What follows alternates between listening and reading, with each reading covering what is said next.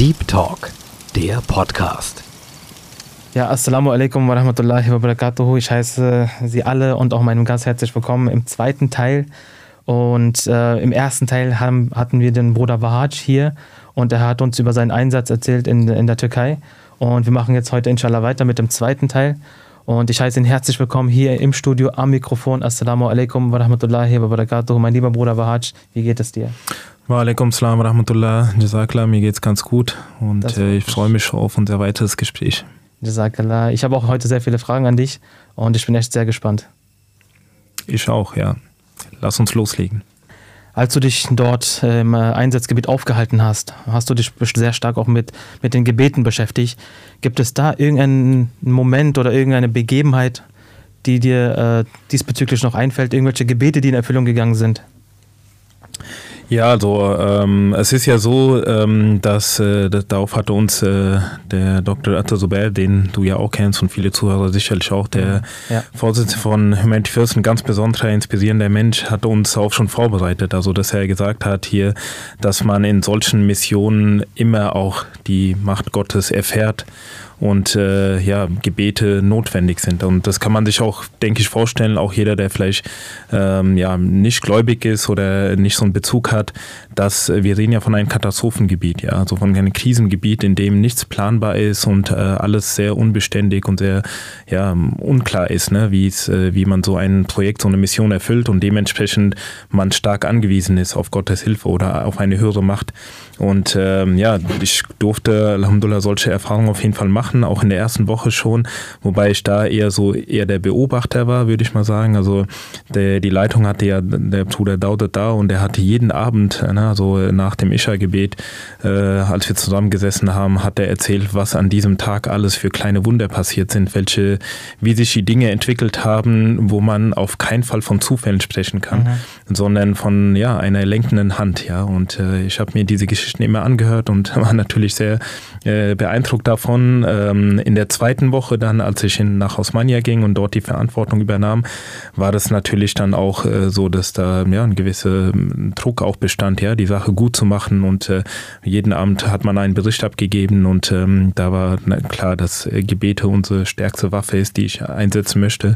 An dem einen Tag war es besonders heftig und zwar ähm, war das der vorletzte Tag eigentlich meiner Abreise und äh, ich hatte es ja vorhin erzählt, es war ja so, dass die Anzahl der Campbewohner sich äh, von Tag zu Tag reduziert haben. Also die äh, Bewohner wurden umgesiedelt in anderen Camps. Das heißt, der Bedarf an unserer Arbeit ging auch zurück und es sah eigentlich danach aus und das hatte ich für mich auch festgestellt und auch im Team so besprochen, dass wir unser, unser Zelt hier abbauen werden und nach Antakya wieder in die andere Stadt umsiedeln werden, wo mehr Bedarf war. Ja. Und darauf hatte ich mich eingestellt und ähm, aber in der letzten letzten Meeting, also an einem vorletzten Tag abends, wurde mir der Auftrag vom äh, Humanity First gegeben, also auch von Humanity First International, dass äh, ich äh, ja den meinen letzten Tag oder vorletzten Tag vor der Abreise dafür nutzen soll, um ähm, diesen Standort zu sichern. Also ähm, Osmania liegt zwischen Antakya und Adana. Adana ist der Flughafen, deswegen Osmania hatte immer äh, aus logistischer Sicht einen sehr wichtigen ähm, Stellenwert, mhm, okay. weil dort die äh, meisten Brüder, die angekommen sind, wir sprechen ja wie gesagt von Hunderten, die dort im Einsatz waren, äh, in Adana gelandet sind, dann äh, nach äh, Osmania erstmal, also von Osmania aus von unseren Teammitgliedern abgeholt wurden, dann haben sie dort einen Stop gemacht oder auch eine Übernachtung, sind weitergefahren. Wir hatten dort auch gute Flächen, Lagerflächen und ähm, in jeder Hinsicht war das ein wichtiger Stell, also ein Stützpunkt für die ganze Mission der ganzen, im ganzen Erdbebengebiet und ähm, deswegen wurde mir aufgetragen, ich soll versuchen, diesen Standort zu sichern. Also es war ja eine Schule und die, äh, die, die Schule was sollte heißt, wieder was heißt beginnen. Sichern? Was genau meint man? Das heißt, mit der Schule zu verhandeln, dass wir dort unsere Räume behalten können, okay. obwohl äh, wir den Einsatz nicht in dem Umfang weiterführen. Mhm. Und äh, ich bin selber im Bildungswesen tätig und jeder andere, der auch in, noch in der Schule ist oder vielleicht sogar im Bildungsbereich tätig ist, weiß, dass es zwei entscheidende Aspekte gibt in der Bildungsplanung. Das eine ist Personal, das andere ist Raum. Ja? Mhm. Also die Schulen haben immer zu wenig Räume, ja. Und mhm. deswegen ist es nicht äh, selbstverständlich, dass eine Schule einfach mal einen Raum hergibt, ja. Und äh, obwohl die Schule beginnt. Und die Schule sollte beginnen. Und eigentlich äh, dachte ich, okay, wir werden hier äh, gehen müssen. Und ähm, ja, ich hatte aber trotzdem den Auftrag, dass wir einen Raum dort äh, behalten können für Übernachtung. Also sowohl einen Raum für Übernachtung als auch für Lagerfläche. Zwei Räume. Zwei Räume sogar. Und ähm, die Übernachtung war ein Internat, da haben die äh, Lehrer, die äh, dort eigentlich übernachtet, also eigentlich auch gar keine Frage, dass wir diesen Raum behalten können, obwohl die Schule wieder beginnt. Und äh, das war der erste Auftrag. Der zweite Auftrag war zu schauen, ob es in der Stadt noch andere Camps gibt, äh, wo wir quasi unsere äh, Dienstleistungen, unsere, Mediz unsere Ärzte einsetzen können, sodass wir eben diesen Standort nicht nur als Lagerfläche haben, sondern auch dort weiterhelfen. Ja. Ne? Eigentlich mag man ja denken, dass äh, seitens der, des Landes ja eine, eine Kooperation, ein Verständnis äh, geben müsste. Aber jetzt höre ich das so gerade ein bisschen raus, dass man noch dafür ein bisschen sich anstrengen musste. Ja, man müsste sich anstrengen, aber es hat nicht nur, also der Punkt ist ja, wir befinden uns, wie gesagt, in einem Krisengebiet, ja, in einer Katastrophensituation. Das heißt, man kann nicht äh, mit, man arbeitet nicht in dem Rahmen, in dem man sonst es gewohnt ist. Das heißt, dass man von einer Infrastruktur ausgeht, dass man von klaren Regeln und Gesetzen ausgeht, Ansprechpartner, die da sind, ja. Also wenn man so ein Projekt, so eine Mission durchführt in eine normale, in einer normalen Situation, dann kann man sehr gut planen. Man weiß, welche Netzwerkpartner habe ich, wer ist zuständig, wer sind die öffentlichen Behörden, wo muss ich welchen Antrag stellen, wen muss ich ansprechen, wie ist meine Zeitplanung, ne, wie sind meine Wege und so weiter und so fort. Ja? Aber all das ist eben in, einer, in einem Katastrophengebiet, äh, in einer Krisensituation nicht gegeben oder es ist alles unklar. Ja, hinzu kommt eine fremde Sprache. Ja, also eine unbekannte Sprache, eine fremde Sprache Kultur. Jeder. Wir, die Humanity First ist in der Türkei bis dahin nicht so aktiv gewesen wie jetzt. Es war ein riesengroßes Projekt, aber vorher nicht. Auch die, unsere Gemeinde vor Ort ist eher klein und äh, nicht so etabliert. Das heißt, keine Kontakte, keine ne, Erfahrungswerte. Mhm. Und dazu noch eben Erdbebengebiet und äh, Krise und Katastrophe. Ne? Und ähm, genau, das waren so die zwei Aufgaben. Unvorstellbar, dass ich die irgendwie erfüllen kann. Und äh, deswegen haben wir uns voll in Gebeten gestürzt, sage ich mal. Ja, in abends und morgens zum Tahajjud-Gebet haben wirklich gemeinsam uns vorgenommen, wir müssen ja da wirklich alles investieren in, äh, ja, in der Erflehung von äh, Gottes Hilfe, sodass wir vielleicht irgendwas erreichen können. Und hier kommen die Duas. Hier kommen die Duas, also das gemeinsame Tahajjud, was auch sehr schön war, immer in der Gemeinschaft. Ne? Also ist ja auch nochmal was Besonderes. Und ja, am nächsten Morgen gehe ich aus, dem, äh, aus unserem Zimmer raus. Der erste, der mir begegnet, ist unser Ansprechpartner vom Camp, mhm. äh, der auch schlecht Englisch sprach, ja, aber trotzdem irgendwie habe ich mich mit ihm verständigt, habe ihm gesagt, hier, wir müssen uns mal zusammensetzen. Er hat mich gleich mitgenommen ins Büro. Äh, zehn Sekunden später kam sein Vorgesetzter rein und zehn Sekunden später kam der Schulleiter rein. Und äh, wir sitzen zusammen, trinken einen Kaffee und Tee und äh, ich erläutere Ihnen ganz kurz unser Anliegen, ja, in zwei Sätzen. Die sprechen sich in einer Minute ab und geben mir eine Rückmeldung, ja, ihr könnt drei, vier Monate hier bleiben, das ist kein Problem. Boah. Das heißt, ohne dass ich mich irgendwie angeschenkt habe, ja, mhm. innerhalb von Minuten, ja, der Tag hat gerade mal begonnen und ich habe die erste Aufgabe, Alhamdulillah, hat die Gott quasi erfüllt, ja, ohne dass ich irgendwas geleistet habe oder irgendjemand von uns was geleistet hat. Du hast den Kopf wahrscheinlich noch die Nacht davor zerbrochen, ja. wie, was, wo, Ich habe so, genau, ich habe sogar mit ein paar Leuten telefoniert, ne, so unseren, äh, wir hatten ja türkische Helfer auch, die mit uns im Team waren, mit denen habe ich schon telefoniert, habe die gefragt, ja, wen soll ich ansprechen, was habt ihr für den? Die haben auch hier und da ein paar äh, ja, Ideen mitgegeben, aber wirklich äh, gehaltvoll war das nicht, weil die saßen ja auch alle irgendwo anders, ja, und haben auch nicht diese Kontakte und so weiter. Mhm. Und äh, ja, innerhalb von Minuten, ja, ist das Thema geklärt und mehr als das wir erwartet haben. Also wir, unser Anspruch war oder Wunsch war, so für einen Monat zu bleiben und da hieß es ja, ihr könnt drei, vier Monate hier bleiben, das ist kein mhm. Problem, wir organisieren das für euch. Und ähm, das war schon mal ein Wunder, ja. Und dann äh, später am Tag, ja, ich wusste auch gar nicht, wo ich ansetzen soll, um dieses andere nächste Ziel zu erreichen, nämlich zu gucken, welche Camps gibt es und so. Aber es kam auch wie aus dem Nichts ne, kommt der Bürgermeister der Stadt in unserem Camp. Wir gehen raus, er kommt auf uns zu ne, und wir reden ein bisschen äh, mit ihm, erzählen uns über unseren Einsatz und ich sage ihm auch ganz kurz hier, wir sind auf der Suche nach weiteren Camps, wo wir helfen können und er nickt nur, wir machen ein Gruppenfoto und geht wieder. Ja. Da habe ich schon mal aber ein gutes Gefühl gehabt, okay, das kann auch nicht mhm. irgendwie von nichts kommen. Eine halbe Stunde später kam das Gesundheitsamt ja, und auch äh, weitere Behördenmitarbeiter und äh, quasi auf äh, Anweisung des Bürgermeisters und äh, haben gesagt, ja, wir haben das gehört und äh, hier ist das Auto, steigt ein, wir nehmen euch mit.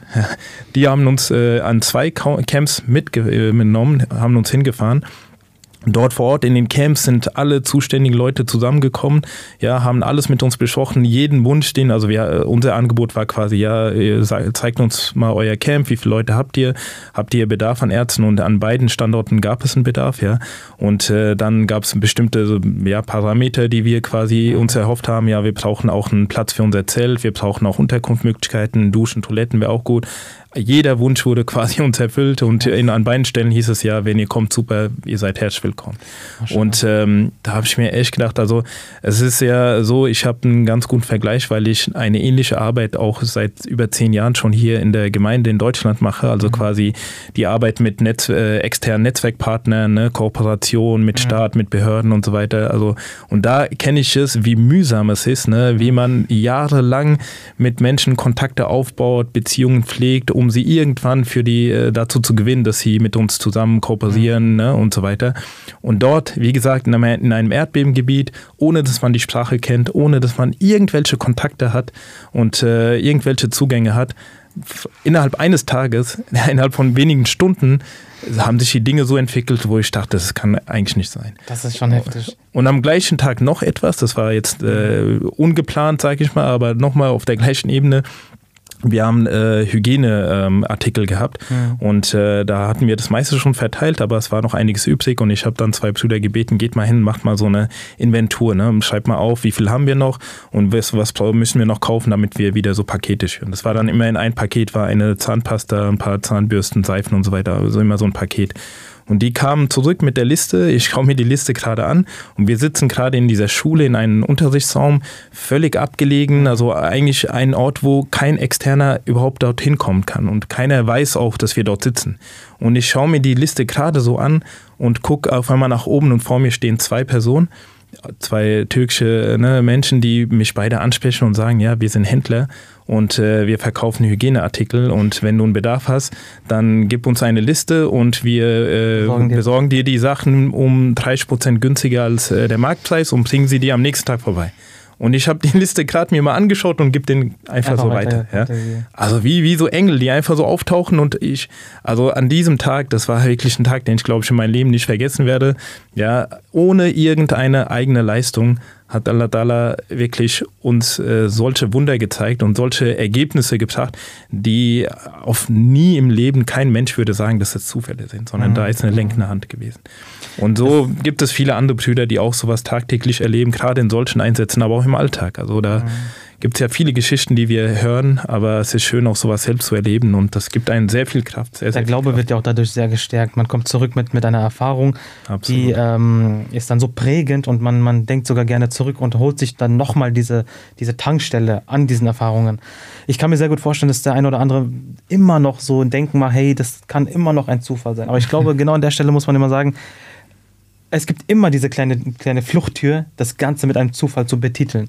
Aber jemand, der das wirklich am eigenen Leibe erfährt, dass man ein Riesenproblem hat, vor der, gerade mit dem man sich beschäftigen muss, und ähm, man hat auch gar keine Lösungsansätze, und dann plötzlich kommt aus dem Nichts irgendeine Hilfe, irgendeine Person, irgendein, in Anführungsstrichen, ein Engel und äh, löst dein Problem, löst den Knoten einfach, den du gerade hast. Und dann, dann fließt es wieder so alles, das Ganze äh, kommt wieder in, in die Gänge dann weiß man ganz genau, dass das ist, da kam irgendeine Macht, die wir uns gerade nicht erklären können, irgendeine eine höhere Macht, die ähm, gerade uns beisteht. Und dieses Gefühl, glaube ich, dass wenn man das erstmal erlebt, nur dann kann man darüber sprechen, wirklich sprechen, authentisch. Ja, und wenn man es äh, dazu noch schafft, äh, diesen äh, spirituellen Stand äh, auf Dauer zu erhalten und dann immer wieder, ja, also fast täglich oder wöchentlich regelmäßig solche Erfahrungen hat, kleine und große, dann ist das für einen ganz klar. Also da braucht man keinen Gottesbeweis, ja, mhm. sondern dann hat man äh, im eigenen Leben quasi ähm, ja, so viele Erlebnisse und hat dann auch so eine Sicherheit auch immer, dass man, ne, wir sagen ja, fangen jede Arbeit mit Bismillah an, mit dem Namen Allahs, ja. Mhm. Es gibt für jede äh, Gelegenheit, für jede ähm, ja, für jeden Sachverhalt gibt es ein eigenes Dua, ne, wenn man das möchte. Allah Ta'ala hat äh, 100 oder 99 Namen, ne, die auch äh, für gewisse Eigenschaften sind, die man ansprechen kann.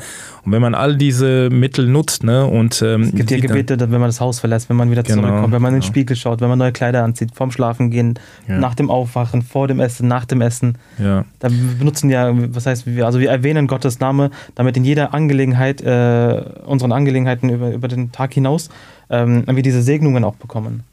Genau, also es, ist, es fühlt sich so an, als ob das Leben einfach im Flow wäre. Ne? Ja, ja. Dass einfach alles so einfach gelingt, ja. Und man, natürlich muss man sich anstrengen. Es ist ja nicht so, dass man irgendwie äh, auf dem Bett liegt und alles passiert von selbst, aber das äh, Dinge, dass man bestimmte Unsicherheiten, die, die es vielleicht, vielleicht gibt, ja, dass die gelöst werden, ja. Mhm. Und äh, genauso hat man dann den Vergleich, wenn man mal eine schwache Phase hat und in Gebeten nicht so regelmäßig, dass es eben schwieriger ist. Ne? Also ja, das äh, kennt jeder und äh, wie gesagt, das ist halt die große Kunst, sich immer wieder darauf zurückzubesinnen mhm. und ähm, diese Erfahrungen, Erlebnisse festzuhalten und mhm. sich äh, daran zu stärken. Das habe ich auch von anderen Brüdern übrigens gehört, dass sie gesagt haben, es ging nicht darum, wie kompetent wir sind, was für Fähigkeiten wir besitzen, äh, was für eine Bereitschaft wir haben.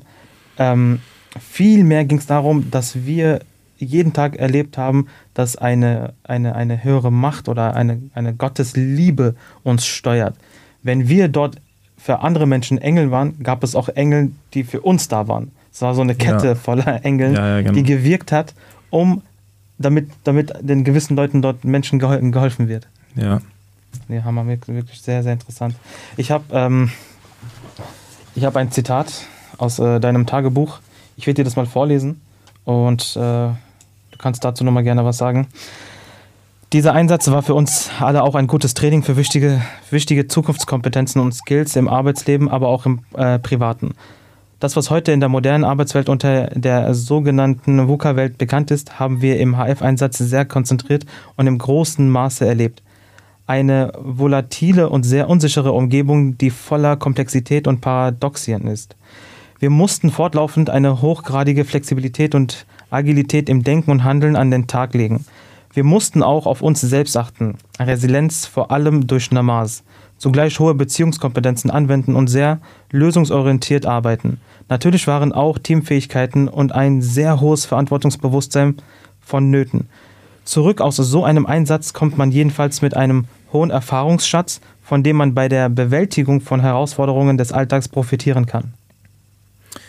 Ja, genau. Das war so auch eine Quintessenz, könnte, ich, äh, könnte man sagen, für mhm. mich, für meinen Einsatz. Ich weiß nicht, ob dir der Begriff VUCA bekannt ist oder. Ja, ich glaube, also es ist schon sehr interessant auch für unsere Zuhörer, auch für die jungen Zuhörer, weil das ist, dass die, das ist eine Beschreibung der Welt, in der wir uns ja heute befinden.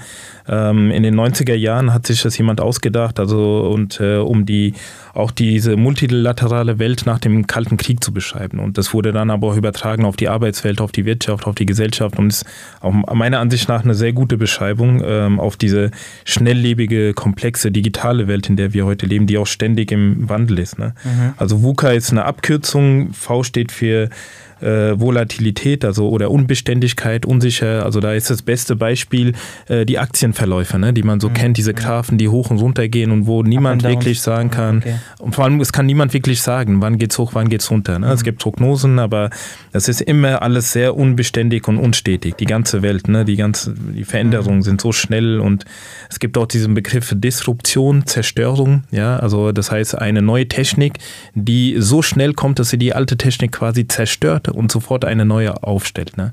Das war dann auch im Erdbebengebiet, das ist eine Zerstörung. Ne? Also das war auch eine Disruption und wie gesagt sehr unbeständig und sehr unsicher. Ne? Also man weiß nicht, äh, die ganzen Nachbeben, die kommen. Ne? Also mhm. jeder hatte ständig auch gewisse Angst, es könnte jederzeit wieder ein Großbeben kommen.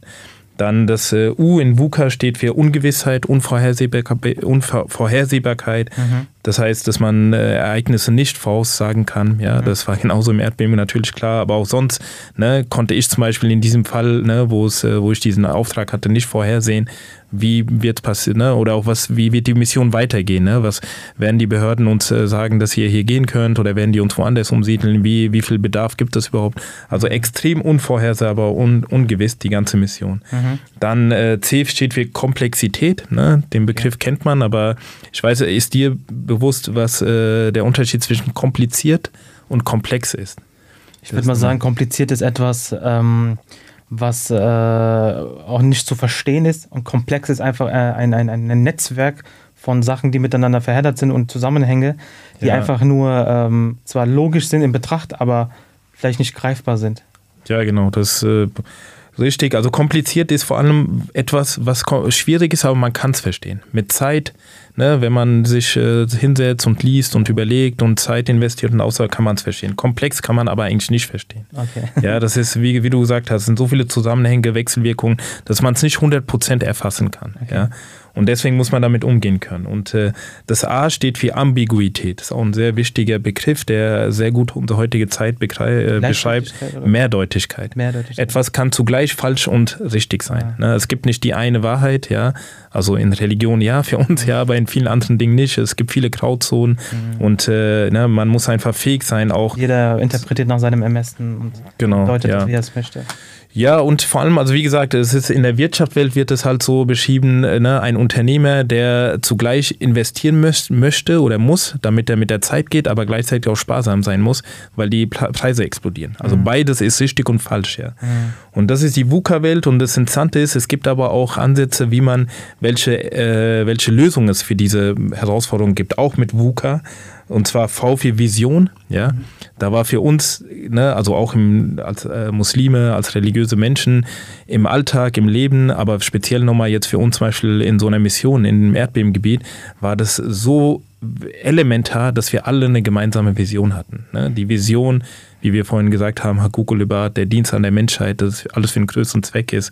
Und, ähm, Vision im Sinne von einer Mission, eine Aufgabe. Ja, eine Vision im Sinne von einem Sinn, einen Sinn dieser Sache mhm. geben. Ne? Also, dass man äh, ja im Unternehmen zum Beispiel, wenn die Leute sich identifizieren mit der Sache, wenn sie eine Vision haben, nach vorne gerichtet, dann Verstehe. sind sie eher ne, ähm, mhm ähm, dafür gestärkt, diese VUCA-Welt zu meistern. Ne? Und ähm, ja, eine Motivation als Gesellschaft. Und ähm, also ich habe es vorhin auch nochmal gesagt, aber nochmal, das war schon sehr besonders. Das kennt man zwar auch als Ahmadi-Muslime, diese äh, Brüderlichkeit, diese mhm. Zusammenhalt, aber dort nochmal besonders, es ist ja nicht so, dass wir einfach nur zu einer Sportveranstaltung oder zu einer ähm, Freitagsgebet zusammengekommen sind, sondern wir hatten eine krasse Aufgabe, ja, und eine krasse Verantwortung und haben Zeit geopfert. Jeder von uns hatte eine große Wunsch, diese Zeit Zeit äh, ne, wirklich äh, gut zu nutzen. Und dann kommen wir zusammen aus England, aus USA, aus Kanada, aus Deutschland. Zusammen, ja. ja. und wir kennen uns alle nicht, die meisten nicht, aber trotzdem innerhalb von Sekunden, Minuten, ja, ist da so ein Teamgefühl da und jeder vertraut auf den anderen genau. und äh, jeder versteht sich mit den anderen, ja. Wieso? Weil wir eine gemeinsame Vision haben, ja. Also mhm. ein gemeinsames Ziel und auch, ne, da spielt, wie gesagt, die Gemeinde eine Rolle, der Kalif eine Rolle, ja. Also, mhm. Und ähm, das hat uns äh, sehr stark geholfen. Dann ja, VUCA, V für Vision, U für Understanding, Verständnis, dass man auch äh, ne, den großen Sinn versteht und ähm, das hat auch was mit äh, Zusammenhalt zu tun und so weiter. Ne? Dann C für Klarheit oder auch für äh, Chance, also äh, in Englisch Klarheit und Chancen und äh, A für Agilität, ne? also für ähm, flexibel sein und äh, schnell im Denken und Handeln. Ja, und äh, all das, wie gesagt, äh, konnten wir sehr stark trainieren dort. Ne? Ähm, wir mussten, also man konnte eigentlich, man hat natürlich eine Struktur gehabt, einen Tagesplan, aber jede Minute konnten sich die Sachen komplett verändern. Mhm. Und man musste einfach imstande sein, sehr schnell im Kopf und im Handeln ja, sich äh, anzupassen und äh, äh, darauf zu reagieren. Und ähm, das war ein krasses Training und ähm, aber ich denke auch im Alltag, ne, äh, wenn man gerade bei uns in der Gemeinde aktiv ist, äh, in verschiedenen Abteilungen arbeitet, dann äh, ist es so, dass man auch viele dieser Skills lernen kann, ja, mhm. trainieren kann, was für die Arbeitswelt, für die eigene, ne, für das eigene Berufsleben dann auch sehr, sehr wertvoll ist. Und ähm, hier aber nochmal sehr, sehr konzentriert mhm. und in einem Ausnahmezustand, ja. ja. Und ähm, ja, für mich, wie gesagt, ich habe mich auch so ein bisschen in meinem alten Job mit diesen Themen aus äh, wissenschaftlicher Sicht beschäftigt. Deswegen aber habe ich das für mich nochmal festgestellt, dass es dort ein sehr schönes äh, und wichtiges äh, Training war fürs Leben. Also man, man kann sagen, das war ähm, eine Win-Win-Situation überhaupt, also auch spirituell gesehen, weltlich ja. gesehen. Ähm, als Mensch entwickelt man sich weiter, man wächst an, an dem Ganzen. Und äh, auch dieses, dieses VUCA, was du gerade erklärt hast, das ist ja ich denke mal, da gibt es wahrscheinlich Seminare, für die man erstmal bezahlen muss, ja. um das äh, sich ganz anzueignen. Aber dort hattet ihr die Möglichkeit, das nochmal ganz, ganz hautnah äh, und konzentriert auch äh, in großen Maßen äh, zu erleben, das Ganze. Genau. Mashallah, nee, auf jeden Fall. Möge Allah euch auch reichlich dafür belohnen für diesen Einsatz. Amen. Warst du eigentlich nur die ganze Zeit im Zelt über oder warst du auch draußen in, in äh, also in Aktionen am, sag mal, ja. an der frischen Luft oder so draußen halt. Ja, an der frischen Luft war man, war man ja die ganze Zeit, ne? weil man nicht, war man nicht in Gebäuden, sondern eben in Zelten. Ja. Mir geht es darum, hast du diese Bilder ja, ja, die äh, Städte, präsent gehabt? In Antakya Zeit. war ich nicht so viel, weil äh, Dauda da war dann für die für das ganze Projekt okay. hauptverantwortlich, war viel unterwegs und hat mir dann quasi die Aufgabe gegeben, wirklich nur vor Ort zu sein. Also ich ah, okay. durfte nicht wirklich raus. Die sechs, sechs Tage, sieben Tage etwa, die ich in Antakya war, habe ich eigentlich nicht einmal, äh, mhm. bin ich nicht einmal rausgegangen, was schon mich ein bisschen geärgert hat. Ich wäre gerne rausgegangen, aber im Endeffekt war das ganz gut. Also im Rückblicken würde ich sagen, weil ich diese sieben Tage sehr intensiv dieses Camp erlebt habe und die Bewohner und das, das Ganze halt miterfühlen mhm. konnte und so. Ähm, in Osmanie war es dann anders. Also am siebten Tag, der, zu Beginn der zweiten Woche, wurde ich dann nach Osmanie geschickt, habe dort die Campleitung übernommen. Und dort war ich dann insgesamt für alles zuständig. Das heißt, ich bin dann auch einkaufen gegangen, Medikamente mhm. einkaufen oder für, ne, wir haben Hygienekits verteilt. Ne, okay. Da haben, war ich schon auch in der Stadt unterwegs. Und ähm, natürlich ja, alles kostenlos, ne? ist ja klar, selbstverständlich. Nee, oder? nicht kostenlos. Also wir haben äh, Medikamente gekauft, ne, das von den, also der, von den Spendengeldern. Also Humanity First konnte ja auch nur, das muss man vielleicht auch dazu sagen, das war selbstverständlich, aber konnte auch nur deswegen so gute Arbeit leisten, weil vor allem aus Deutschland, aber auch aus vielen Ländern äh, sonst äh, viele ne, Menschen auch gespendet haben. Gespendet ne? haben und ja. äh, wir haben die Sachen schon günstig bekommen. Ja? Aber an den, und, an, den, an den äh, Leuten habt ihr dann kostenlos? Ja, natürlich, ja, ja das meinst du genau. Und wir haben kein Geschäft dort gemacht. Wir haben alles äh, kostenlos ausgegeben und ähm, genau, da war ich in der Stadt unterwegs. Mhm. Das war auch interessant. Wie gesagt, Osmanie ist eine Stadt gewesen, die äh, nicht so stark betroffen war wie Antakya, aber es war trotzdem auch jedes zehnte Haus komplett eingestürzt. Ja, und äh, ja, da auch diesen Kontrast zu sehen. Also wenn man in der Stadt unterwegs war, dann konnte man, hatte man eine ganz gute Vorstellung, wie diese Stadt vorher ausgesehen vorher, hat. Nachher. Sehr lebendig, ne? viele Geschäfte, Cafés, Restaurants und äh, aber dann dort, wie gesagt, jedes fünfte, sechste Haus eingestürzt, ja. Und äh, man sieht auf den Straßen noch Menschen, die betroffen sind, ne? die mhm. vielleicht auch mit Wunden rumlaufen und so weiter. Und dann auch, ähm, das war in Antakya, ist ja wie gesagt noch heftiger, aber dort auch, dass dann, äh, es ist ja nicht so, dass nur äh, diese Zerstörung einmal so passiert ist, sondern das ist ein fortlaufender Prozess der Zerstörung, weil ständig dann Bagger überall unterwegs sind und den Schutt wegräumen. Ja, also es ist so ein laufender Prozess an Zerstörung. Ja, mhm. und äh, das zu sehen war wirklich äh, heftig. Also ich habe im Nachhinein, als ich wieder zurückgekommen bin, habe ich es realisiert, wie stark das, welchen Effekt das auf mich und auf viele andere hatte, indem ich dann als ich dann hier war, die ersten Tage auch immer in jedem Gebäude, in dem ich reingegangen bin, immer so die Wände beobachtet habe. Weil man das dort immer gemacht hat, um zu sehen, gibt es irgendwo Risse. Oh. Und hier wieder zurück zu sein und zu sehen, hey, hier ist ja alles, äh, keine ne? Risse, ja. gar keine Risse, alles gut, das war dann äh, komisch irgendwie. Ne? Und dort, wie gesagt, überall sind Risse, ganz Häuser eingestürzt. Und diese, dieses Bild der Zerstörung, diese Kulisse, hm. Das war, ne, habe ich so für mich auch gefasst, eigentlich auch nur ein äh, Abklatsch von dem, was die Menschen auch innerlich, wie, die, wie, die, wie sie innerlich zerstört waren. Ja? Also mhm. es war quasi das Spiegelbild. Ja? Mhm. Also sie waren innerlich genauso zerstört wie diese Häuser. Ja? Und äh, ja, das ist manchmal surreal gewesen. Ne? Also wenn man so hm. vor einem in so einer Straße steht, wo dann so vier, fünf Häuser, wirklich so 30-stöckige große Wohnhäuser mhm. sind mhm. und dazwischen aber eine große Baulücke. Ja? Wo man weiß, okay, hier stand genauso ein großes Haus, was komplett eingestürzt, komplett ist, ist, und 200 Menschen unter sich begraben hat. Ja. Oder auch so große Häuser, die halb zerstört waren, wo man quasi die, auf der einen Seite die, die Wandfront komplett weg ist und man kann von, wenn man auf der Straße steht, kann man die Wohnung sehen, da sind noch Möbel und äh, dann noch äh, viele Häuser, die, wie gesagt, halb zerstört sind und die auch so langsam zerbröckeln. Mhm, ne? Wenn man okay, davor steht, okay. dann hört man so Knacksen und wie oh. die Steine runterfallen. Also wie gesagt, so ein fortlaufender Prozess der Zerstörung. Mhm. Ja? Und ähm, ein ganz verrückter Anblick, den man so nicht, also man sieht das auf Bildern im Fernsehen, mhm. aber wenn man vor Ort ist, dann kann man es nicht glauben. Also es kam manchmal vor, als ob es so eine Filmkulisse wäre, von mhm. irgend so einem äh, äh Hollywood-Film. So. Genau. Und, äh, aber es ist die Realität gewesen. Ja.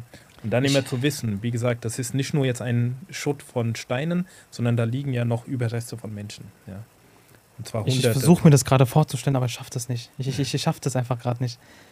Normalerweise bin ich gut in sowas, so empathisch mich hineinzuversetzen den Leuten und ähm, aus deren Perspektive Sachen zu, an, äh, zu betrachten. Ja, weil es so weit weg entfernt oh. ist von unserer Lebensrealität. Ne? Wir leben hier in so einem Luxus, ja, und haben ähm, ne, haben alles, was wir brauchen. Ne? An äh, unseren Grundbedürfnisse, die sind äh, sowieso gestillt und dann haben wir noch obendrauf alles Mögliche. Ne? Und das war dann auch immer sehr, ja, also ich habe mich sowohl vor der Reise hatte ich die Möglichkeit, die Zeit, mich mental darauf einzustellen mhm. und als ich zurückgekommen bin, hatte ich auch noch ein paar Tage frei. Mhm. Und äh, auch auf der Reise und durch das Tagebuchschreiben habe ich auch versucht, mich bewusst quasi damit zu reflektieren und mhm. zu wissen, okay, ich komme jetzt zurück, da werden gewisse Gedanken, gewisse ne, äh, Gedankengänge im Kopf rumschwirren und ich muss versuchen, die einzuordnen. Und da auch der Gedanke, ich wusste, wenn ich zurückkomme, wird es sehr irritierend sein, wieder quasi in einer heilen Welt zu sein. Und ähm, deswegen muss ich, darf ich nicht von meinen, äh, mein, mein Umfeld, ne, mein, auch meiner Familie, ich darf von nicht äh, von denen erwarten, dass sie das Gleiche fühlen wie ich. Ja, sie leben hier in einer normalen Lebensrealität, sie haben nicht gesehen, was ich gesehen habe. Von daher, ich muss selber mit den Gedanken einfach klarkommen und muss einfach das Beste für mich mitnehmen, nämlich extreme Demut und Dankbarkeit für all das, was mhm. man hat. Ja. Und, ähm Stichwort Dankbarkeit, da würde ich auch den Schwung machen zu, einer, zu, einer anderen, äh, zu einem anderen Aspekt, weil bevor die Stimmung komplett fällt, das ist gerade echt sehr emotional. Ähm, aus deinem Tagebuch ist mir eine Stelle hängen geblieben und zwar ähm, hat dein Sohn dir mal was gesagt an einer Stelle. Und äh, zum Stichpunkt äh, Dankbarkeit, wenn du das mal kurz erzählen könntest, wo er sagte, ähm, du wirst äh, Kindern ein Lächeln ins Gesicht zaubern. Äh, so was ähnliches, sinngemäß. Ja, er hat mir einen, äh, einen Brief geschrieben, wo er genau das so, also so ein Abschiedsbrief quasi, wo er gesagt hat, ja, also es war so ein motivierender Brief, wo er sowas geschrieben hat, ja, wir sind stolz auf dich, Papa, dass du da hingehst und so weiter. Und äh, du wirst es, also ich habe natürlich auch meine Gedanken mit, äh, mit denen geteilt, ne? So von wegen, ja, ich bin ja kein Arzt, keine Ahnung, was ich da tun werde, hoffentlich mhm. kann ich helfen. Und da hat er quasi mir diese Botschaft mitgegeben, ja, du kannst eines sehr gut, und zwar ähm, Lächeln in die Gesichter der Menschen zaubern mhm. und das wirst du dort machen, ja. Und ähm, ja, war ein schöner das, Wunsch, ja. Und das hast du auch gesehen wahrscheinlich dann dort in den Kindern, also ja. dass, dass, dass, du das geschafft hast. Mashallah, mashallah, mashallah. Ja, die Kinder, wie gesagt, ich meine, wir sind, äh, wir sind alle mal Kinder gewesen. Ne? Wir sind ja auch äh, alle Menschen, die Familie haben und selbst Kinder haben oder mit Kindern auch äh, zusammenleben. Mhm. Und äh, das ist schon wirklich sehr, sehr schwierig, ne? Kinder in so, solchen Situationen zu erleben. Und zu wissen, dass sie, wie gesagt, das ist kein Zustand ist, der mal jetzt äh, in ein paar Tagen vorbei ist, sondern mhm. dass deren Zukunft wahrscheinlich auf lange Dauer hinweg sehr, sehr schwierig sein wird. Ja. Mhm. Und ähm, ja, das ist wirklich schwierig, das zu erleben, zu sehen. Gerade bei Kindern, glaube ich, ist man, möchte man alles tun, dass, das, dass wenigstens diese, diese, diese unschuldigen Seelen ja. ähm, dieses Leid nicht erfahren sollen. Ich habe auch eigentlich. Man vergleicht sagen, auch die Kinder mit den eigenen Kindern. Ja, ja, genau. Ja. Also ich muss auch sagen, ich habe auch, also Faraz genauso, wir beide waren ja zusammen da und einige andere auch. Also wir haben noch mit manchen Kindern wirklich so eine gute Freundschaft aufbauen können, dass ich auch heute noch mit dem einen oder anderen Kontakt habe, per WhatsApp okay. und so weiter. Ne? Also die rufen manchmal an und äh, ja, erinnern sich noch an einem.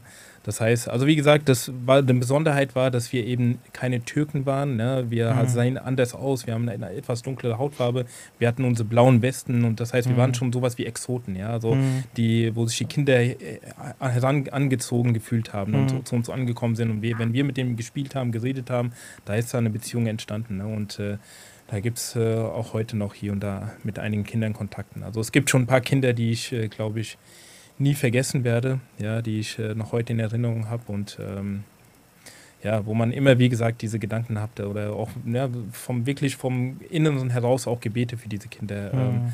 rauskommen, dass ähm, sie hoffentlich, dass Allah ihnen doch eine, irgendwie eine gute Zukunft beschert. Amin, Amin, Amin. Ja, das ist ähm, auf jeden Fall ähm, sehr eindrucksvoll und ähm, es ist gut auf jeden Fall, dass wir darüber reden, weil sowas darf nicht ausgeblendet werden, beziehungsweise nicht in Vergangenheit in Vergessenheit geraten, ja. ähm, weil man daraus auf jeden Fall seine Lektionen und auch seine Erkenntnisse mitnehmen sollte, weil ähm, das kann uns auch passieren. Das ist, äh, ja, genau. Es gibt keine Garantie dafür, dass wir hier sicher sind. Das ist die Natur und ähm, also ist ja auch der Fall, ne? Ich meine, ähm, vor, wann war das? Vor zwei Jahren, das ist gerade mal nicht mal 100 Kilometer von hier im Ahrtal, oh ja. Ja, ja. War ja ähnlich, ne? Also da haben auch Menschen ihre Existenzen verloren innerhalb von ein paar Minuten. Und äh, wie gesagt, ein kleiner Unterschied ist, dass es hier schon in der Regel so ein Versicherungssystem gibt und äh, ne, man Aufbauhilfen bekommt. Dort ist es auch der Fall. Also die türkische Regierung hat auch sehr viel getan, aber Deutschland ist ja dann trotzdem mhm. noch wirtschaftlich etwas besser aufgestellt. Mhm. Aber trotzdem ist es vergleichbar. Ne? Und das mhm. ist nur ein paar, wie gesagt, hat mal von hier Frankfurt aus vielleicht mal 100 Kilometer. Ja, aber trotzdem ist es so weit entfernt. Und dort in der Türkei muss ich aber auch sagen, ne, als man, ich bin dann, der Rückflug war dann über äh, Antalya. Ne? Das okay. ist ja äh, Touristenhochburg, ja, auch viele mhm. deutsche Touristen, die dort sind. Und äh, dort hatte ich eine, einen Zwischenstopp, ja, und der Flughafen, bestimmt war ja der eine oder andere schon mal dort, das ist ja fast schon ein deutscher Flughafen, ja, und mhm. äh, wie gesagt, äh, richtiges Urlaubstreiben dort, ja, und die ganzen Touristen und da hat man auch gedacht, also wir sind hier gerade mal 100 Kilometer vom Erdbebengebiet entfernt und hier ist es so, als ob überhaupt gar nichts passiert wäre. Mhm. So ist halt leider der Mensch, ne, dass er einfach ähm, sich immer, dass man einfach äh, denkt, das, was ich jetzt gerade habe an Luxus, an Freiheit, an Frieden, an Sicherheit, dass es selbstverständlich wäre. Mhm. Oder auch Gesundheit. Ne? Mhm. Also gesunde Kinder zu haben, selbst gesund zu sein, ja. Man denkt immer, das wäre eine Sache der Selbstverständlichkeit oder man hätte das verdient, ja. Das ja, steht mir ja, zu, ja. ja. Und äh, krank werden die anderen, ja. Erdbeben erleben die anderen, äh, Kriege und so weiter, aber es ist eben nicht so, ja. Ich habe auch mal zu Fras gesagt, ey, wir, wir schauen uns Filme an oder sehen, feiern irgendwelche Helden, Marvel, äh, Marvel oder Avengers, so Iron Man, Superman, Spider-Man und äh, Captain America und so weiter und so fort aber das sind ja fiktive äh, Charaktere, aber wirkliche Helden sind ja Menschen, die aus ihrer Komfortzone sich äh, rausbegeben und dann wirklich dort an Ort und Stelle Hilfe leisten. Und ich, ich habe auch zu Verlass gesagt, in meinen Augen seid ihr Helden, absolut. Und daran muss man sich auf jeden Fall auch ein Beispiel nehmen. Und deswegen habe ich auch äh, eine Frage an diesen Helden hier gerade, an meinen Bruder Fahad. Hast du diesen Leid ähm, mitgenommen, mit nach Hause? Ich habe versucht, das, äh, wie gesagt, nicht nach außen zu tragen und nicht jetzt, ähm, ja, das nicht weiterzugeben. Aber ähm, was ich mir schon vorgenommen habe, wie gesagt, diese Dankbarkeit und Demut äh, auf gewisser Weise aufrechtzuerhalten. Also ähm, ja, daraus für mich selber etwas zu lernen und mich weiterzuentwickeln. Also und zwar, dass man diese Herausforderung, ich meine, es muss ja, ist ja nicht so klar, wir leben in materiellen Wohlstand, ja, und haben viele Freiheiten, aber natürlich haben wir auch unsere Herausforderungen im Alltag, mhm. ne? ob das jetzt Familie ist, ob das ne, Beruf ist und so weiter, ja. Ähm, es ist ja auch so, je beruflich erfolgreicher man ist, ist, je höher man in der Karrierestufe steigt, umso mehr Druck erlebt man ja auch, umso mhm. mehr Erfolgsdruck hat man und Leistungsdruck und so weiter. Das ist ja nicht etwas, was, äh, ne, was man einfach so mit links alles macht, mhm. sondern man hat mhm. seine Herausforderung. Aber was ich von dort mitnehmen äh, wollte und auch heute jetzt zum Versuch aufrechtzuerhalten, dass man ähm, ja, stärker ist in der Hinsicht, widerstandsfähiger, ne? dieses mhm. schöne Wort Resilienz, ne? Widerstandsfähigkeit, Krisenfestigkeit, also in dem Bewusstsein, dass es viel Schlimmeres gibt als das, was wir jetzt haben. Also ich würde schon sagen, dass, dass äh, alle Brüder, die dort waren oder auch die, die andere Erlebnisse gemacht haben, dass die sowas schon stark mitnehmen und auch, ähm, dass es ein Stück weit auch äh, dann äh, bestehen bleibt, dass man eben ähm, ja, die Probleme, die man hier hat, eher als Luxusprobleme sieht mhm. und sich nicht äh, niederziehen lässt, sondern wie gesagt viel ähm, ja, widerstandsfähiger ist und äh, ähm, ja, mit dieser Haltung von Demut und Dankbarkeit Herausforderungen des Alltags hier einfacher meistern kann. Mhm. Oder wenn es auch mal nicht, wenn, wenn Dinge schieflaufen, dass man da einfach äh, das akzeptieren kann. Ja? Mhm. Und ähm, das als Gottes Fügung und Gottes Wille sieht und nicht so krampfhaft und äh, mit einem gewissen Druck an die Sachen rangeht, sondern ja, lockerer ist in dem Sinne. Und ähm, das war in den ersten Tagen extrem ausgeprägt, würde ich sagen, bei mir, mhm. wo ich, äh, also meine Frau würde schon sagen, wo ich äh, fast so ähm, gleichgültig irgendwie vorkam, ja, dass mhm. mich nichts mehr gekümmert hat und nichts mehr interessiert hat, was ja, so, war das so. Ja, kann sein. Also ich habe mir selber schon vorgenommen, dass ich mich nicht aufregen möchte, ja. Mhm. Ja, wenn die Kinder Mist bauen, wenn die mal einen nerven, dass ich da lockerer und äh, entspannter versuche zu bleiben und äh, auch die verschiedenen Aufgaben, die man, wie gesagt, im Alltag hat, einfach mit einer gewissen Entsp ne, Lockerheit und Lässigkeit angehe und wenn mal Dinge nicht laufen, das auch nicht äh, ähm, nicht als Skandal aufbaue. Und ich glaube, das mhm. war in den ersten Tagen schon sehr stark. Und äh, es äh, hat jetzt ein bisschen nachgelassen, mhm. denke ich wieder, weil man, wie, wie gesagt, das alles wieder in Vergessenheit gerät.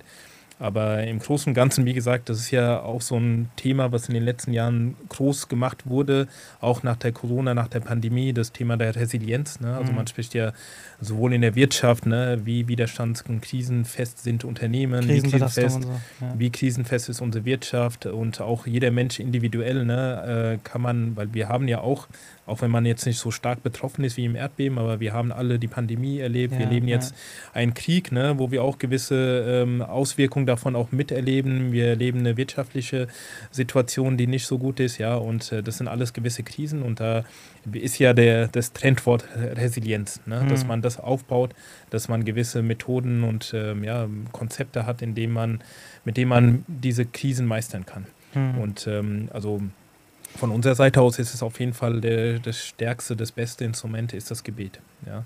Dass man durch das Gebet einfach oder die durch die Beziehung durch, äh, mit Allah Dala, mit Gott. Erklär das mal ein bisschen ja. besser. Also ich, ich habe da zum Beispiel jetzt eine Frage, wenn was jemand damit nichts anfangen kann. Also er versteht das nicht, wieso das Gebet jetzt die beste Vorbereitung ist. Wie würdest du ihm das erklären? Weil du hast es ja erlebt. Ja, also was, was macht das Gebet denn mit einem Menschen? Ja, es ist, also wenn man jetzt äh, sagt, es gibt so, ne, habe ich mir, habe ich gelernt, es gibt vier Phasen der Krisenbewältigung. Ne? Okay. Ne? Die erste Phase ist äh, dieser Schockzustand, also oder man kann auch sagen, nicht wahrhaben wollen. Ja, ja was ist da okay. passiert, wieso ist es mit mir passiert, ja, wieso ich. Also das ist auch so was Menschliches, äh, ne, auch von unseren Vorfahren, diese Schutzreaktion, die dann ja. kommt, ne, als äh, dass man sich dadurch schützen will. An der Stelle ist der gläubige Mensch schon so, dass er, ähm, ja, man kann nicht jetzt nicht sagen, dass jeder gläubige Mensch Mensch, vor allem jemand, der sowas noch nie erlebt hat, äh, davon gefeit ist. Ja? Also man ist auch geschockt, aber weil man, also wenn man wirklich äh, einen starken Glauben hat und der Glaube auch wirklich im Alltag präsent ist, ne, auf mhm, eine gewisse Art und Weise auch, ja.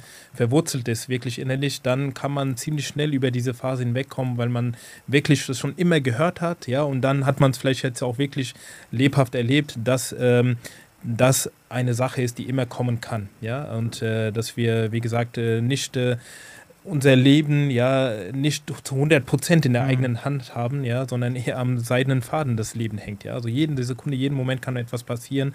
Das ist alles Gottes Fügung, ja, und Gottes ja. Werk. Der Heilige Koran lehrt so. uns ja auch dementsprechend, äh, dass die Propheten ja auch ihre, ihre ähm, Probleme hatten, ihre Schwierigkeiten und auch ihr Leid. Und ja. das sind ja Menschen gewesen, die Gott ja sehr nah, nah standen. Also allein schon in diesem Kontext muss man, weiß ein gläubiger Mensch, okay, es kann immer irgendetwas passieren. Und für mich ist das dann halt eine Prüfung in dem Moment, ich muss die bewältigen. Und um genau. diese Prüfung zu schaffen, brauche ich wieder meinen Schöpfer, brauche ich genau. meinen Freund. Und nur durch seine Hilfe schaffe ich das. Genau. Wenn man den Glauben nicht hat, wie gesagt, dann bleibt man in diesem Schockzustand und kann den vielleicht durch andere Methoden ja irgendwie bewältigen, aber es wird wesentlich schwieriger sein. Ne? Und mhm. die zweite Phase wird beschrieben als Gefühlsachterbahn. Ne? Also, dass man da diese ganzen Gefühle, die es gibt, von Trauer, Angst, Wut, mhm. Aggressionen, mhm. ja, äh, Sorge, wie gesagt, auch Sorge für die Zukunft. Ne? Was kommt jetzt dann, die Depressionen, die vielleicht kommen, ne, Schuld. Ne? Also wir, du hast dieses, äh, diesen Part vorgelesen, ne, dass manche Menschen in Fluren äh, gestorben sind. Ja, also ein Mensch, der vielleicht seine halbe Familie nicht retten konnte, ein Familienvater. Ja, mhm. diese Schuldvorwürfe hätte ich doch, ne, diese eine mhm. Sekunde hätte ich mein Kind mitnehmen können oder Boah, so. Ja, und äh, dann diese, diese Frust und alles, also die ganzen Gefühle, das ist quasi auch eine Phase der, die zweite Phase der Krisenbewältigung. Und da ist es auch so, dass der gläubige Mensch, ja, wenn man diesen innerlichen Kompass hat, mhm. ja, also das ist wirklich die hohe Kunst der religiösen Auslebung, dass man da seine Gefühle unter Kontrolle hat. Ne? Dass man über diese ganzen Gefühle noch das große Gefühl hat der Demut, ja, und der, ähm, das Gefühl, ich bin eine Schöpfung eines Schöpfers und dieser Schöpfer, der hat alles in der Hand und wenn er quasi mich in seine Obhut nimmt, dann wird alles gut. Ja? Und wenn die Dinge nicht so gut sind, wie sie sind, dann ist es eine Prüfung. Ja? Mhm. Und ich muss durch diese Prüfung hinwegkommen ja? und muss meine Gefühle kontrollieren. Ja? Also mhm. dieses Gefühl der Geborgenheit ja, in einem, im Universum ne, durch, ja, durch den Schöpfer, das äh, kann alle Gefühle, glaube ich, ähm, äh, über, übermanteln und äh, mhm. diese Gefühle kontrollieren. Ja. Dann gibt es diese dritte Phase, die bezeichnet man dann als Suchen, Finden, ja, also da auch Suchen nach dem Sinn des Geschehens, ne, wo sich die mhm. Menschen oft fragen, ja, wieso ist das passiert? Gibt es da vielleicht eine Erklärung dafür? Mhm. Ja, und dann kommt auch, das ist dann eigentlich eine, eine Phase, wo die Krisenbewältigung zum Positiven sich entwickelt, ne, wo man dann äh, anfängt, das zu akzeptieren und äh, wirklich aus äh, Eigenverantwortung zu übernehmen. Ja? Ähm, da ist auch der gläubige Mensch durch, ne, durch seine Haltung kann da schneller und besser durch diese Phase gehen, wo er, weil er mhm. von Anfang an diese klare Überzeugung hat, ja, es gibt einen Schöpfer, der, ne, wenn ich mich ihm vor ihm verneige, ja, dann kann er mich leiten und führen und mich, äh, wie gesagt, äh, alles zum Guten wenden, ja. Und ähm, Und dann die letzte Phase ist dann quasi eine Reflexionsphase, ne, wo man quasi einen neuen Selbst- und Weltbezug ne, einnimmt, also wirklich Was heißt das? beginnt, sich das Ganze zu verstehen. Ja? Okay. Und ähm, ja, wo man dann auch vielleicht wirklich ähm, sich äh, sein Lebens, äh, sein Lebensweg in gewisser Weise ändert, ja, Prioritäten neu setzt. Also, Mhm. ne, also das können wir, das ist dann mehr so wirklich für die Menschen, die sowas erlebt haben und weniger jetzt für jemand, der nur für zwei Wochen zum Helfen da war. Ne? Sie bauen ja dann ihr Leben wieder auf, ja. Ja, ja. Und dann ne, müssen sie, ne, oder es ist eine gute Art der Bewältigung, dass sie ihre Prioritäten neu setzen. Ne? Dass sie, ob das jetzt, es muss jetzt nicht nur religiös oder geistig sein, sondern auch weltlich, ne? dass sie schauen, okay, wie kann ich mein Haus jetzt äh, so bauen, dass es nicht Mhm. wieder einstürzt. Ja? Also quasi man, man zieht seine Schlüsse aus, dem, aus der ganzen Erfahrung und lässt sie in die Zukunft einfließen. Genau, man überlegt, wie kann man ne, einfach, wie gesagt, auch praktisch, ne, haptisch äh, sein Leben so aufbauen, dass man, wenn eine neue Krise kommt, ein Erdbeben kommt, Ja. dass man vielleicht weniger Schaden nimmt. Ne? Mhm. Dadurch, dass man gewisse ne, Baumaßnahmen, die so aufbaut, dass sie, dass sie erdbebensicher sind, die äh, Häuser, ja, und äh, vieles andere. Aber das gilt auch für das äh, geistige, religiöse Leben, ne? dass man, wie gesagt, durch Dankbarkeit, mehr Dankbarkeit und Demut einfach durchs Mhm. Leben geht. Und für die nächste Krise, ich meine, Türkei ist ja leider ein erdbebengefährdetes Gebiet. Hm. Man spricht immer wieder davon, dass Istanbul auch jederzeit ein Erdbeben treffen könnte. Ne? Eine, ja. wie die, was viel, viel schlimmer werden wird, weil Ja, das so ja. dicht bebaut ist, ja. Und ähm, genau, deswegen denke ich, dass der Glaube auf jeden Fall sehr, sehr, sehr stark helfen kann. Durch alle Krisen, ja, durch alle äh, Schwierigkeiten durchs Leben oder anders gesagt, ich kann mir gar nicht vorstellen, wie es ist, wenn man keinen Glauben hat. Also wie schwierig es dann ist. Ne? Hm. Würdest du sagen, dass du durch diese, ganzen, durch diese ganze Reise, die du erlebt hast, ähm, den heiligen Propheten Muhammad sallallahu alaihi wasallam. besser verstehst? Er in seiner er in seinen schönen Attributen, wie er den Mensch, den Dienst an der Menschheit geleistet hat. Und er ist ja für uns der Maßstab. Und der heilige Koran spricht über ihn und äh, gibt uns eine Moralvorstellung. Wir lernen das ja Ganze. Wir versuchen das ja auch auf einem, auf einem ganz mickrigen Niveau auch auszuleben. Also äh, auf diesem Mhm. Niveau können wir es ja gar nicht. Ich frage das deshalb, weil du mit diesem Einsatz etwas, einen sehr großen Schritt gemacht hast. Deswegen finde ich das jetzt interessant zu erfahren, ob du durch diese zwei Wochen ähm, einen ganz anderen Bezug zum heiligen Propheten Mohammed wasallam aufgebaut hast oder, oder, oder zu dem heiligen Koran. Was meinst du? Ja, das, also der heilige Koran und der heilige Prophet wasallam sind ja die zwei Quellen, ne, die es überhaupt für, die, für den islamischen Glauben gibt. Und klar, wenn man sich mit dem Glauben mehr beschäftigt, dann beschäftigt man sich auch mit, die, mit dieser Person und mit diesem Buch. Und äh, aus der Geschichte des äh, Propheten kennen wir ja viele, viele Ereignisse, die äh, ganz klar zeigen, wie, wie er den Glauben gelebt hat und diese Selbstlosigkeit ja, Genau, genau, die in seinem Selbstlosigkeit. Leben praktiziert hat. Ja. Ja. Und äh, das hat man natürlich, die Geschichten hat man immer gehört in seiner Kindheit, in seiner Jugend. Und ähm, das war dann immer Theorie. Ja. Ja, genau. Und äh, dort äh, hat man für eine gewisse Zeit das auch ausleben können. Also es ist ja wirklich so, dass jeder von uns ehrenamtlich dorthin ist. Ja, auf, also ich meine, klar, wir haben, das war, das ist auch sehr schön, dass Humanity First so gute Strukturen hat, dass äh, wir dann auch über Kooperation und so weiter auch ähm, äh, gar keine Flugtickets äh, Mhm. Kosten mehr hatten und auch Mietautos umsonst bekommen haben. Also, aber am Ende haben wir zwei Wochen dort ne, äh, verbracht, ohne irgendwie Gedient, Cent zu gedient, bekommen. Ja. ja. Und ähm, ja, das erfordert ja schon eine gewisse Art von Selbstlosigkeit und Mhm. Äh, ähm, Bedürfnis, ähm, dem Menschen zu dienen. Hm. Da, das, ähm, da haben wir viele Beispiele auch, äh, wie das der Prophet vorgelebt hat. Ja. Hm. Du als Ahmadi-Muslim, ähm, hattest du einen Briefkontakt mit dem geistigen Oberhaupt der Ahmadi-Muslim-Gemeinde, möge Allah seine Ja. stärken? Was für ein Bezug war das? Was für eine Art Trost bekommt man denn dort? Ja, natürlich. Das ist ja unser äh, größtes Erfolgsgeheimnis in der aktuellen Zeit, ja, in Mhm. unserem Leben. Ne, natürlich, also der Prophet ist ja der höchste Maßstab, ja, aber ein lebendiges Beispiel ist eben der Kalif und jemand, zu dem man einen lebendigen, lebendigen Bezug auch hat, ähm, durch Briefe oder auch durch äh, Ja. Audienzen. Ähm, wie viele, wie jeder andere Ahmadi auch, habe ich natürlich Briefe geschrieben, bevor ich hingeflogen bin und auch nachdem ich zurückgekommen bin. Und ähm, äh, ja, bin, auch wenn ich Antworten bekommen habe oder nicht Antwort bekommen habe, das ist eher zweitrangig.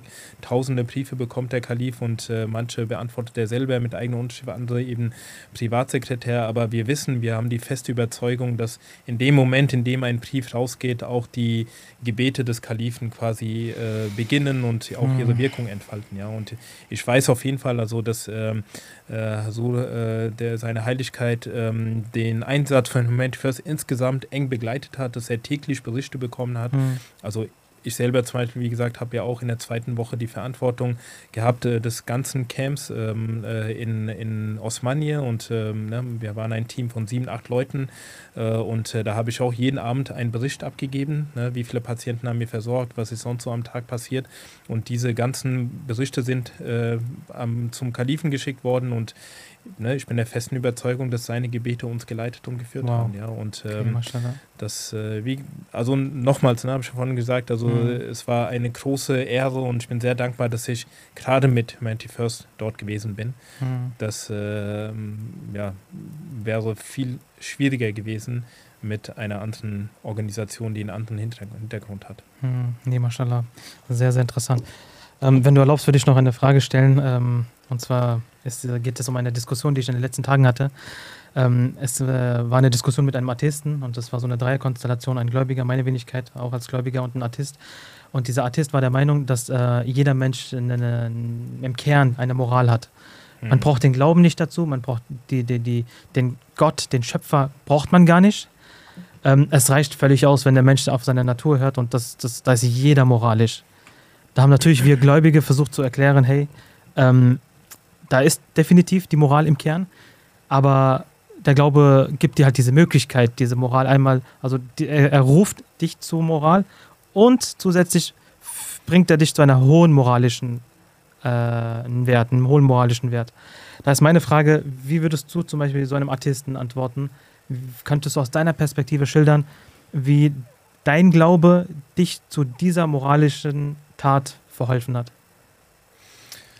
Das ist eine schwierige Frage. Ich bin ja auch kein Theologe. Diese Fragen könntest du besser beantworten. Aber klar, es ist so, dadurch, dass wir in unserer Community, in unserer Jamaat äh, sozialisiert sind und mhm. die Jamaat für uns im Lebensmittelpunkt steht, hatten wir überhaupt, äh, war das überhaupt gab es überhaupt diese Möglichkeit ne, oder diese Option, ne, ja, ähm, ja. Diesen, diesen Einsatz zu leisten. Also wenn ich jetzt äh, kein Muslim, kein Ahmadi gewesen wäre und äh, wäre ich höchstwahrscheinlich nicht, äh, hätte ich keinen Bezug zur Roten Kreuz oder zu irgendeiner Hilfsorganisation, zu THW oder so, höchstwahrscheinlich, und wäre dann gar nicht auf den Gedanken gekommen, dass es diese Option gibt, dass es mhm. diese Möglichkeit gibt und hätte auch keine Vorbilder gehabt, sozusagen. Ne? So Brüder, die man wirklich kennt, die schon öfter solche Einsätze gemacht haben und äh, mit denen man auch aufgewachsen ist, also die eigentlich genauso sind wie ich selber, ja, so die mhm. jetzt äh, die gleichen Hintergrund haben, ähnliche Lebenserfahrung haben und ähnliche auch Skills haben und so weiter, ja, und die, wie gesagt, schon solche Einsätze gemacht haben, sodass man dass äh, ne, quasi im engeren Umfeld schon Personen als Vorbilder hat und diese Option mhm. hat, ja. Mhm. Das ist erstmal so das nicht geistig-religiös, sondern so das Setting, ja. Und ansonsten, ja, das ist eine schwierige Frage. Ich habe da auch keine richtige Antwort oder ist etwas unfair. Also kann ein nicht religiöser Mensch genauso moralisch oder den moralischen Standard haben wie ein religiöser? Ähm, ist eine schwierige Frage, aber die Motivation eines Gläubigen ist eine andere oder mhm. seine Beweggründe sind andere und äh, das dadurch ist es, glaube ich, einfacher, ja, diese moralischen Werte aufrechtzuerhalten, auszubauen, mhm. weil man eine andere, ja, aus einer anderen Perspektive auf die Sache mhm. schaut. Mhm. Und ähm, denke ich auch, wenn man dann es schafft, auch äh, eine enge Beziehung zu Gott zu haben, dass Gott einem auch diese Möglichkeiten gibt, eben diese moralischen Werte auszubauen und ja, zu entwickeln. Ja. Also wie gesagt, ich bin der festen Überzeugung, genauso wie es bei der Umrah war, dass es nicht meine eigene Entscheidung war, sondern dass es Gottes Wille war, dass ich diese Möglichkeit hatte. Und ähm, ja, das, ähm, wenn es Gott nicht gewollt hätte, hätte ich es nicht machen mhm. können. Also es war relativ, also in einem nicht religiösen Kontext würde man sagen, das war purer Zufall. Ja. Mhm. ich habe einfach aus äh, Neugier gefragt, ja, und dann gab es auf einmal die Gelegenheit. Äh, es hätte auch anders laufen können. Und ja. ähm, ansonsten, die, das ist schon eine tiefgehend, man kann über so diese Frage, über dieses Thema lange tiefgehende ja, Diskurse ja. führen, theologisch, aber da seid ihr die besseren ja. Experten. Nee, ich, ich, ich habe, bevor ich was dazu gesagt habe, habe ich mir genau gestellt erstmal diese Frage, weil, ähm, und du hast es auch jetzt gerade bestätigt, was ich im Kopf hatte, und zwar ist es bei einem religiösen Menschen eine ganz andere Motivation. Er weiß, in, seinem, in deinem Universum, in, deinem, in deiner Realität gibt es einen Schöpfer, du bist die Schöpfung davon und ähm, du hast einen Lebenssinn und in diesem Lebenssinn gibt es äh, eine, eine, eine, eine Strecke, eine Route und diese Route hilft dir dabei, Gott gefällig zu leben. Das heißt, du wirst aufgerufen, dich äh, ähm, an moralischen Eigenschaften zu halten. Das heißt, ein, ein, ein atheistischer Mensch, der in, in, dessen Universum gar kein Gott existiert, könnte von heute auf morgen sagen, hey, okay, die nächsten zwei Tage schalte ich mal die Moral aus. So brauche ich nicht, will ich nicht. Oder ich bin biegbar oder ich bin, ich habe ich hab jetzt nicht die Motivation, moralisch zu sein. So, wenn es mir nicht passt, bin ich nicht moralisch. Und wenn es mir passt, bin ich moralisch. So, mhm. sagen wir mal, The Purge, kennst du den Film, Die Säuberung? Ja, ja. Da zum Beispiel. Ähm, alle Gesetze sind ab abgeschaltet, äh, ja. Anarchie herrscht und jeder läuft gerade Amok und äh, Tod, ja. Mord, Schlag, Blutvergießen. Ähm, meiner Meinung nach, ein gläubiger Mensch würde äh, denken in der Situation, hey, es ist mir völlig egal, was die menschlichen Gesetze gerade momentan äh, hier verzapfen an einen Bockmist. Ich habe noch ein höheres Gesetz, ich habe einen Gott, ich habe einen Schöpfer und ihn muss ich später Rechenschaft leisten. Deswegen werde ich trotzdem noch meine moralischen Eigenschaften beibehalten und werde mich nicht auf dieses Niveau herabsetzen. Nur als Beispiel. Da habe ich auch zu ihm gesagt, hey, guck mal, pass mal auf, äh, der Glaube schafft erstmal diesen Rahmen für diese moralischen Eigenschaften und er ruft dich. Das heißt, du musst erstmal ein, ein, eine Anziehung haben zum Guten um dann in einer gewissen Richtung auch gelenkt zu werden. Und das ist auch völlig in Ordnung. Hohe moralische Werte sind was Besonderes. Moral, so Standardmoral hat jeder, hat jeder im Kern ja. und äh, hat auch seine Momente, wo er diese Moral Ausdruck verleiht. Und, ähm, und das ist dann abhängig von Gemüt, Stimmung, äh, hängt sehr viel von der Gegenperson ab. Verdient sie es, verdient sie es nicht und so weiter. Aber ein gläubiger Mensch, bei denen geht es um komplett was ganz anderes. Für ihn gibt es noch einen Kontostand auf der anderen Seite und er will durch seine äh, Worten und Taten und sogar Gedanken und Absichten äh, gottgefälliger leben. Und er weiß ganz genau, dass das, was er tut an Gutes, ihn angerechnet wird. Verstehst du? Das ja, ist dann nochmal eine ja. ganz andere Gier, also wenn man das so sagen darf. Ja, man kann das, also eine Sache ist mir an der Stelle nochmal eingefallen. Also es ist ja so, dass wir ja ähm, in einer Gesellschaft, in einer Zeit leben, wo es äh, das, das Individuum ja. im Mittelpunkt steht. Ja, es geht immer um das eigene Ich und im Islam geht es ja auch darum, eben das eigene Ich quasi zu töten, ja, die eigenen, das eigene Ego zu töten und an das große Ganze zu denken. Mhm. Und äh, mir ist äh, vor einiger Zeit etwas äh, bewusst geworden und ich habe oder ich habe etwas gelesen, einen Artikel, was mich schon wirklich geschockt hat. Ja, also du bist auch Frankfurter, ich auch. Wir ja. kennen diese Stadt. Ja, in Frankfurt sind 40 Prozent aller Haushalte ein-Mann-Haushalte. Ja? 40 Prozent. Das heißt, ne, Boah, wenn, du, wenn du zur Arbeit gehst oder wenn du in, in der Schule, an der Uni, in der Schule nicht, das sind ja eher Kinder, Jugendliche, aber nehmen wir mal, du bist in der Arbeit oder im Sportverein, hm. ja, unter Erwachsenen jetzt, ja, und ähm, du hast zehn Leute um dich herum, mit denen du immer Zeit verbringst, dann sind vier von denen solche, vier von zehn, die morgens aufgewacht sind, das ist jetzt alles ein bisschen überspitzt, ja. Also jetzt, ich will jetzt niemanden schlecht reden, aber so in der Theorie, ne?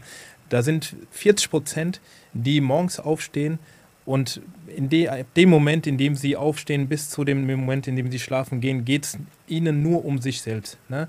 Was frühstücke ich heute, ne, nehme ich jetzt den Bus, ne, komme ich pünktlich zur Arbeit, was mache ich jetzt auf der Arbeit, was esse ich mittags, wo gehe ich Sport machen, wo gehe ich äh, feiern oder was mhm. auch immer, mit wem treffe ich mich. Sie denken nur an sich von morgens bis abends. Mhm. Ja, jetzt ein bisschen übertrieben gesagt. Ne, so ja, jetzt, ja. Ne? Und ähm, wenn du in so einer Gesellschaft aufweg, äh, ne, lebst, in dem ein großer Teil, 40 Prozent, das ist schon extrem. Ne? So, mhm.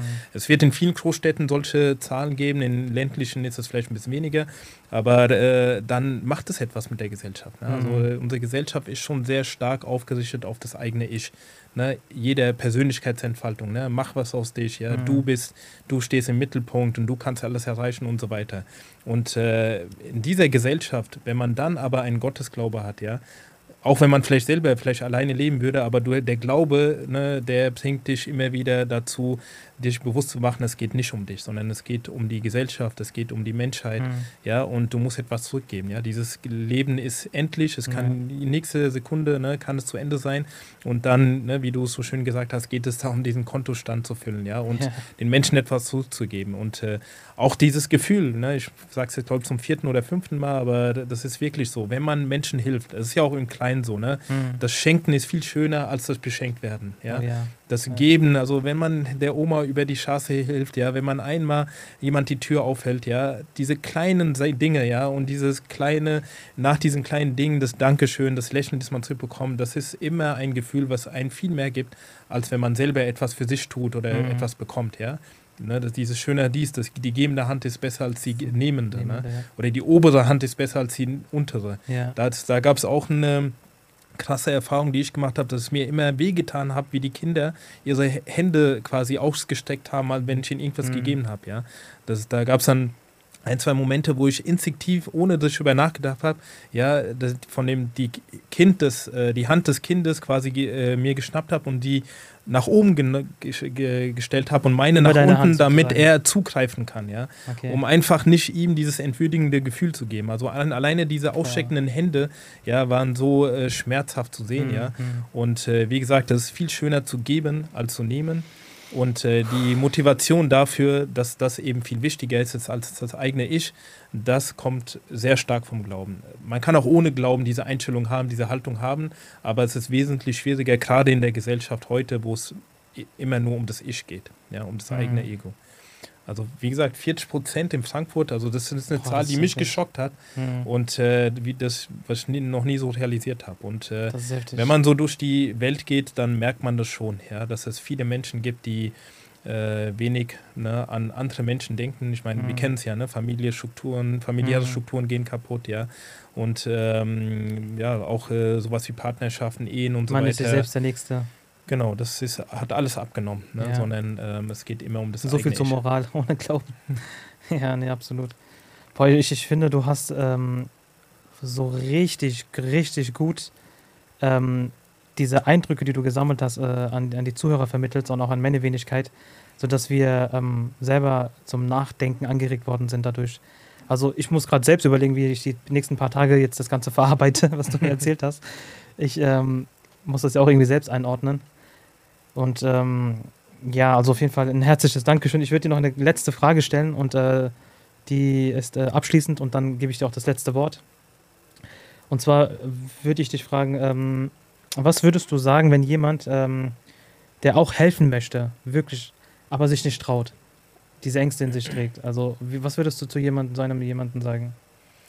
Ich weiß gar nicht, ob das Ängste sind, die einem äh, aufhalten zu helfen. Es kommt ja darauf an, über welche Hilfe sprechen wir jetzt. Also ist es wirklich so ein Einsatz im Erdbebengebiet, ja, im Erdbebengebiet, Katastrophengebiet, schon ja. Katastrophengebiet. So. Da, ähm, pff, schwer. Ich glaube, das kommt irgendwann. Ne? Also, dass man entweder man hat das Gefühl, es ist ja auch die Gelegenheit. Also, ich hatte, wäre ich damals äh, ne, in, diesen, in dieser Zeit, in diesen Wochen mitten im Beruf gewesen, Mhm. hätte ich wahrscheinlich nicht äh, ähm, diesen Schritt gewagt und auch diesen, dieses Angebot angenommen. Ja. Ähm, das war für mich wirklich ein Gottes Fügung, denke ich, und äh, jeder andere muss es für sich entscheiden. Aber es muss gar nicht, wie gesagt, dieser ganz große Einsatz sein, ja, äh, sondern es sind auch die vielen kleinen Dinge. Ja. Wenn wir anfangen, mehr an andere zu denken und weniger an uns selber, ja, dann äh, können wir jeden Tag kleine Erlebnisse haben und äh, ja, kleine Starke Dinge erleben. Antwort. Ich meine, es ist ja nicht so, dass wir- uns jetzt äh, ein Erdbeben herbeisehen, sodass wir die Möglichkeit bekommen, Ja, dort ja, zu helfen. Ja, klar, es gibt viele Regionen in der Welt, äh, wo Menschen schwierige Lebensumstände haben, wo es viel Armut gibt und wo auch zum Beispiel Humanity First auch stark hilft. Ne? Also das ist, finde ich auch, das war vielleicht ein Aspekt, der ein bisschen zu kurz, kurz gekommen, bin, gekommen ist und was viele von uns hatten, diese, dieser Aspekt, sogar bei Ärzten, ne, die mit mir vor Ort waren, die gesagt haben, also am Ende ist es ja nur ein kleiner Tropfen auf den Stein, ja, Mhm. wenn wir jetzt, wenn ich jetzt diesen Patient behandle, ja, ihm die Schmerzen abnehme, dann geht es ihm zwei Tage gut, ja, aber das, aber sein Leben verändert sich nicht, ja, Ja, und äh, ja. dieses Gefühl, was habe ich den Menschen wirklich helfen können? Also was Ja. hat, was hat mein Wirken wirklich für einen Einfluss gehabt auf ihr Leben, ja? Aber ähm, dann, ne, dieser Gedanke kam immer wieder, aber dann wurde man trotzdem dann wieder ein bisschen geerdet von wegen, also jeder Moment, in dem man irgendwie den Menschen etwas äh, an Schmerz abnehmen kann oder etwas helfen kann, ist es wert. Und dann aber nochmal schön der Gedanke oder die Erkenntnis, dass jetzt konkret Humanity First ja viele andere Projekte hat, die nachhaltig sind, ne? wo es Mhm, darum geht, mhm. äh, in Afrika Dörfer aufzubauen, Wasserbrunnen zu installieren, Menschen wirklich, äh, es gibt dieses äh, Projekt mit, den, mit der Augenklinik, ne, Ja, dass man ja. Äh, Augen-OPs durchführt und dadurch wirklich die Sehkraft der Menschen verändert. Also viele andere Projekte, wo es um eine nachhaltige Veränderung, positive Veränderung der Lebensumstände der Menschen geht. Und ähm, da kann jeder seine Skills einbringen. Ne? Also ich Mhm. würde es wirklich, kann es jedem, also jeder, der auch eine gewisse Expertise hat als Ingenieur oder als selbst als Dolmetscher, als jemand, der irgendwie im Projektmanagement ist und da gut organisieren kann oder als Architekt dort ein Gebäude zu Mhm. bauen. Und äh, also wenn man möchte, wenn man das Interesse hat, dann kann man sich an Humanity First wenden und äh, die haben immer gute Einsatzmöglichkeiten. Aber auch wenn es nicht, ähm, wenn sich dazu nicht die Gelegenheit ergibt, die Kleintaten, ja, die Mhm. machen es auch aus. Okay, mashallah, mashallah. Nee, wirklich, deine Antwort hat mich sehr gefreut, weil du ähm, hast somit eigentlich jeden motiviert, dass er nach seinem eigenen Ermessen, nach seinem eigenen Tempo und Belastbarkeit äh, um sich herum schauen soll und ähm, versuchen soll, einfach zu helfen, egal wo es gerade nötig ist. Und da kann jeder äh, um sich herum schauen, wo gerade eine Baustelle ist oder gerade wo es nötig ist, kann er ja da aktiv werden, auf jeden Fall. Inshallah. Inshallah. Okay, Bruder Herz, wir machen, glaube ich, hier mal einen Punkt. Ich habe auch wirklich zu viel aus deiner Zeit genommen. Ich weiß auch, dass du heute noch irgendwo hin musst. Du wirst erwartet, richtig? Ja, richtig. Es gibt noch familiäre Verpflichtungen und äh, wie gesagt, auch wenn man, das ist ja auch nicht so einfach, ne, seine Verantwortung als Ehemann, als Vater, als Bruder, als Sohn Mhm. zu erfüllen. Also wenn wir diese Aufgabe gut erfüllen, dann äh, ist das ja auch schon Dienst an der Menschheit. Auf ne? jeden Fall, definitiv. Und ähm, da kann man auch immer nur besser werden. Ne? Mhm. Ist das jetzt eine gerade Entschuldigung im Podcast an die Familie, dass du verspätest Nee, gerade zu Hause ankommst? Nee, alles gut. Ich komme schon pünktlich an, ja. Alles klar. Also ich bedanke mich herzlich bei dir und wirklich ein Jazakallah asna. Möge Allah dir und den ganzen anderen Helfern ähm, dafür reichlich belohnen. Möge Amen. euer Dienst angenommen werden und möge Allah uns und jeden anderen auch äh, dazu befähigen, äh, im Leben immer mehr und mehr diese Möglichkeit zu bekommen, diesen Dienst an der Menschheit abzugeben, äh, zu leisten. Amen. Und ja, man hört sich inshallah. Assalamu alaikum wa rahmatullahi wa barakatuhu. Assalamu alaikum wa rahmatullah.